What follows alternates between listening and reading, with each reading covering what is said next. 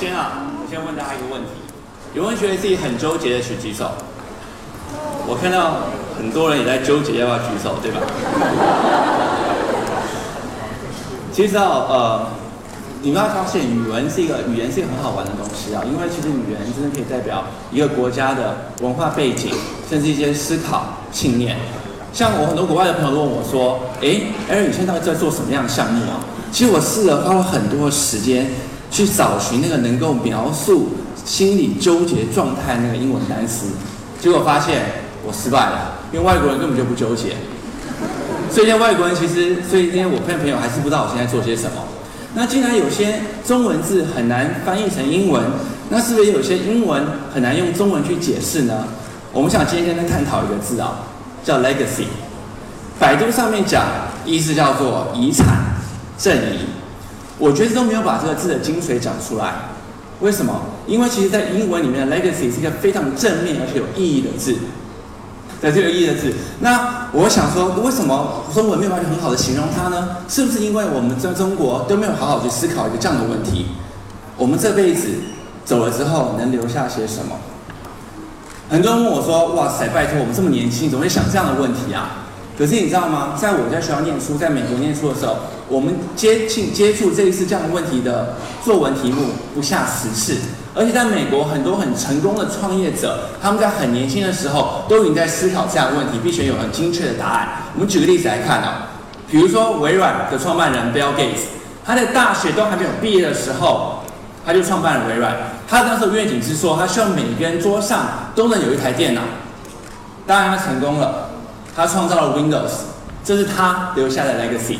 我们再看另外一个人，Walt Disney，他当当当时在画那只小老鼠的时候，他的愿景已经是他要能够创造一个全世界最快乐的地方。他成功了，他打造了一个迪士尼帝国，这是他留下的 legacy。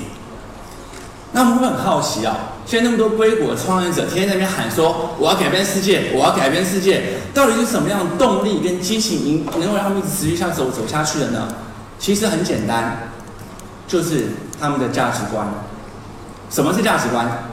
我们先抛开那些很高大上的解释啊，我们用最简单、最粗暴的言语言语来解释它。其实是什么？就是你觉得最对的，你觉得最重要是什么？当时我在研究纠结这个话题的时候，我发现哦，中国人之所以那么纠结，一个潜在比较浅的原因，是因为两个字：害怕，害怕失去，害怕错过机会，害怕承担后果等等。但是我们再往下面深，真正影响中国人那么纠结原因是什么呢？是因为我们对自己其实没有并不了解，我们不确定什么是对的，我们不确定什么是重要的，我们没有一个价值观去指引方向。导致在我们在面对这么多选择的时候，我们没有信心，我们都患有了选择困难症。今天很荣幸在那边配合这个 Light and Ball 的主题，我想跟大家讨论一下价值观这件事情。我希望在等下分享里面能够刺激你们去思考一些问题，同时可以产生一些共鸣。假设价值观是一个核心的驱动，那么它是不是可以直接就造就了我们人的的性格？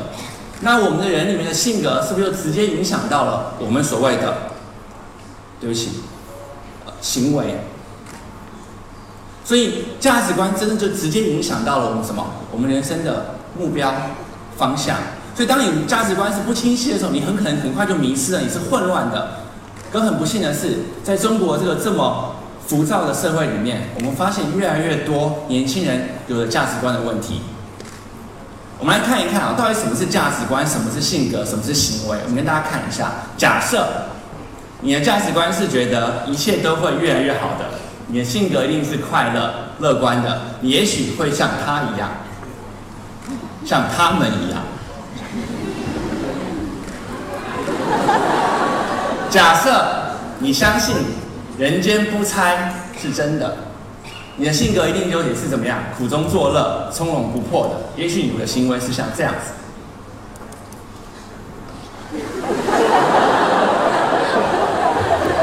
我是很喜欢这个表情。那假设你的价值观，你相信生命是如此的精彩的话，我相信你的性格一定是热情奔放、充满活力的，你的行为可能是这样。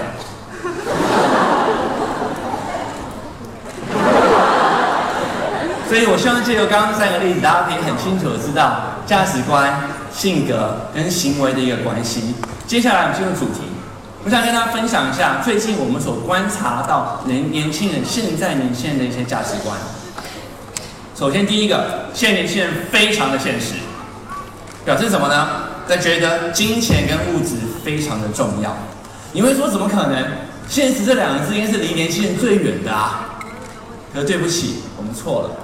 在互联网的时代，在这个物欲纵流的时代里面，这些年轻人很早就对钱有了执念。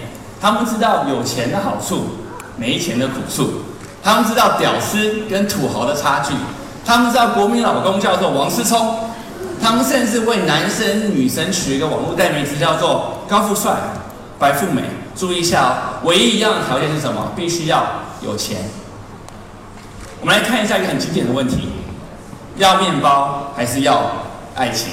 在我们的平台上面，我们把所有九五后的数据整理出来，这是我们得到的结果，几乎一面倒，全部都要面包。我来这边跟大家分享一个比较让我印象深刻的案子啊，有个初中的女生，她发一个纠结，她说我马上要异地恋了。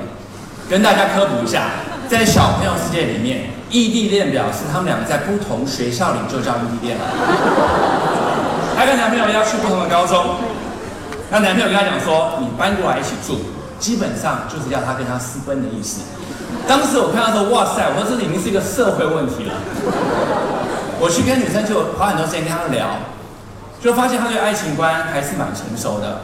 在结束的时候，她跟我讲一句话，她说：“Eric，你放心，我不会去跟我男朋友一起住，因为我舍不得我爸妈。”正当我觉得很欣慰的时候，她又补了一句话，她说：“哎呀，其实我很担心我那边过得不好，怕养不起我。” 所以，在这个美妙的爱情故事里，其实面包还是相当重要的。我们再来看另外一个，之前网络上有个很有名的段子，有女生说她宁愿在宝马里哭，也不愿意在自行车上笑。这个问题在我们平台上一样被拿出来讨论。我给大家整理出来，九五后女生的结果是长这个样子的。这个我一点都不惊讶。好玩的是什么？好玩的是男生的结果竟然是反过来的。有将近六七成的男九五后男生选择是什么？在计程呃在自行车上笑。原因是什么？我觉得有两点啊。第一点，他买不起宝马。第二点，他们还很纯真的幻想着女生会选择那个在自行车上笑。再来，前一段时间有一个湖北的女生发了一个很纠结的帖子，她说她妈妈生病了，在老家，他不知道要不要辞去城里的工作。回去陪他妈妈，这让我想到前一段子，前一阵子有一个北大女生那个演讲，在网络上很轰动。她讲一段话，她说：“你养我长大，我陪你到老。”当时感动了很多人哦。可是我想问大家的是，在现实生活中，有多少人真的可以陪伴自己爸妈的？在现实的压力下，我们必须要去赚钱，我们必须要出外要读书，出外去工作。在在经济的压力跟亲情的牵绊的碰撞下，现在的年轻人越来越早去了解一个观念，那就是钱不是万能的，但是没有钱却万万不能啊。第二个，这些年轻人非常的自我，什么意思？他们觉得自己最重要，自己是宇宙的中心，只要关于自己的事情就非常上心，关于别人的事情就漠不关心。我们举个例子来看啊，前一阵子美国在把那个这个同性恋合法化问题炒得风风火火，大家都被彩虹刷屏了。可是呢，这群九五后小朋友，他们的态度不太一样。他们怎么样呢？他们其实在静静的思考，我会不会是同性恋？只不过我自己还没有发现罢了。这是一个自我的表现。再来，在我们的平台上面有一个很火的频道，叫做我美妈。我们据统计发现，九五后比九五前更爱晒，更爱纠结外表，而且高达百分之六十是关于发型的纠结。我想请问在座所有的女性朋友们，假设你曾经为你的发型纠结过，请鼓鼓掌好不好？让我们先知道我们的青春是有价值的。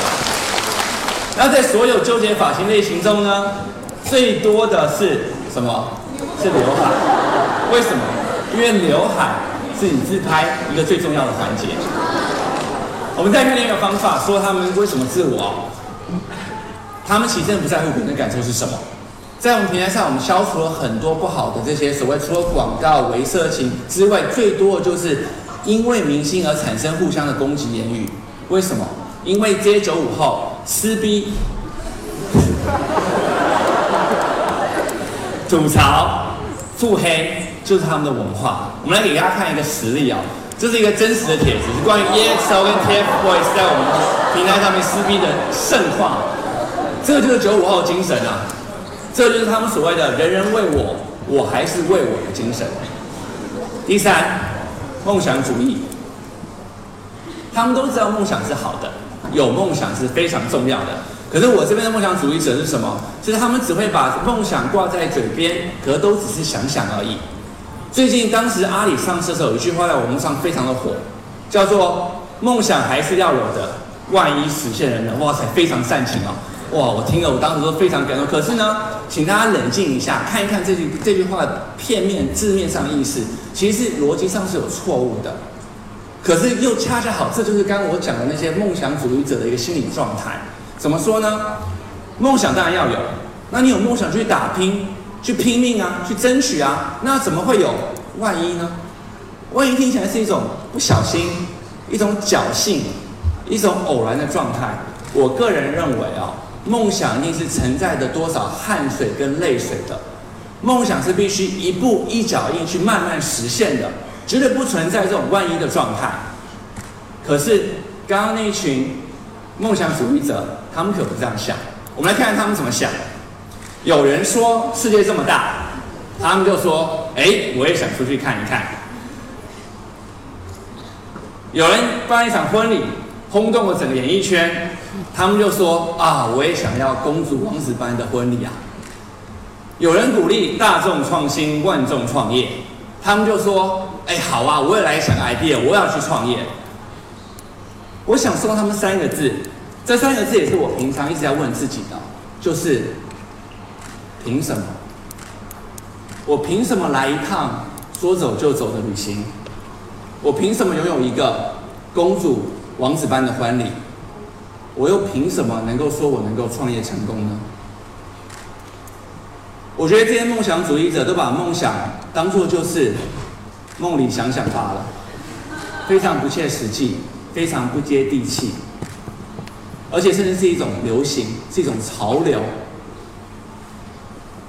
非常善变。我们来看一个数据啊，讲我都选用数据来做结尾。在我们平台上面，每当在期中跟期末或四六考四六级考试的时候，都会出现大量这样的帖子：去不去上课？翘哪节课？写不写作业？打不打小抄？通通宵。我想请问一下在座所有的人，假设你就是一个真正用心学习、想要增进自己人的人的话，你会有这些纠结吗？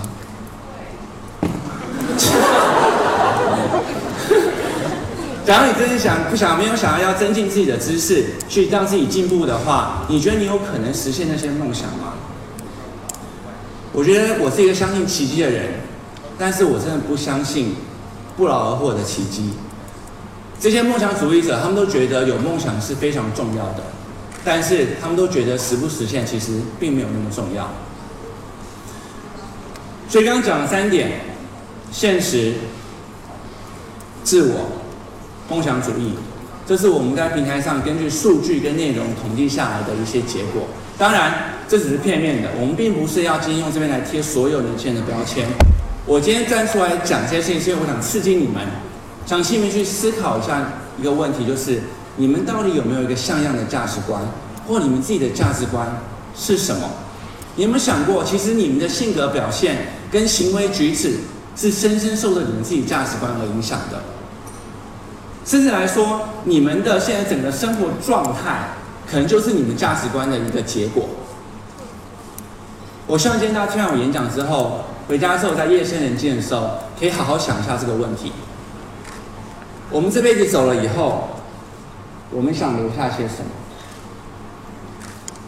我相信你们在思考这个问题的这段期间，你们可以很清楚的去定义自己的价值观，去找到人生的方向。人生的目标。当然，也不要忘这三个字：凭什么？因为你要用这三个字，不停的去鞭策自己，去调整自己，甚至去反省自己，甚至问一问自己：说我凭什么想要能够拥有这样的 legacy 呢？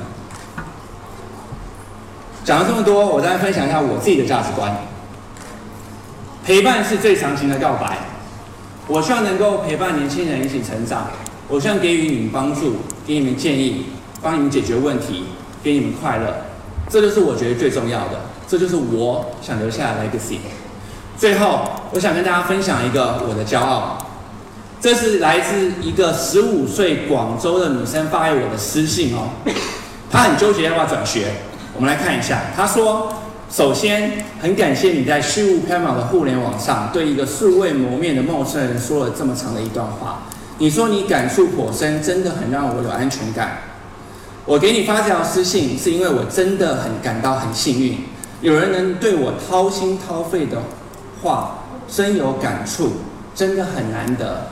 谢谢。很多人挑战我说：“Eric，你们团队给一个一个这样的年轻人给予鼓励，给予关怀。”你们这样会不会太不切实际了？你们这样做真的有用吗？我想说的是，至少对这个十五岁的小女孩来讲，说非常有用。谢谢大家。